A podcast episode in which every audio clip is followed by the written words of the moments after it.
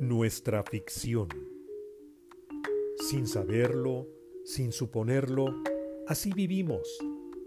No nos andamos con libreta en mano redactando con obsesión lo que sentimos o lo que no podemos sentir. No nos movemos en búsqueda de lo inesperado. ¿Por qué? Porque preferimos el gozo de enumerar con lo que contamos. En esta mezcla de orgullo, presunción y conocimiento, arribas tú.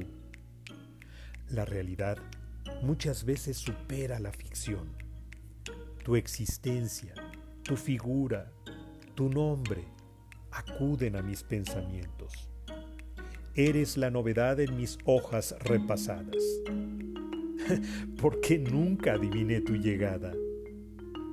La realidad superó la ficción, mi ficción. Así, formamos un nuevo trazo narrativo. Nos olvidamos de los cuadernos, de los orgullos, de los reflejos de la presunción, de los juegos del conocimiento. Estoy agradecido. Digo gracias mil veces. Ser parte de tu ficción convierte en realidad muchos de mis sueños. Este es un fragmento del audiolibro Sin Sentido, lectura para la reflexión que propone sentido en tu vida, del autor Gibran Sarkis.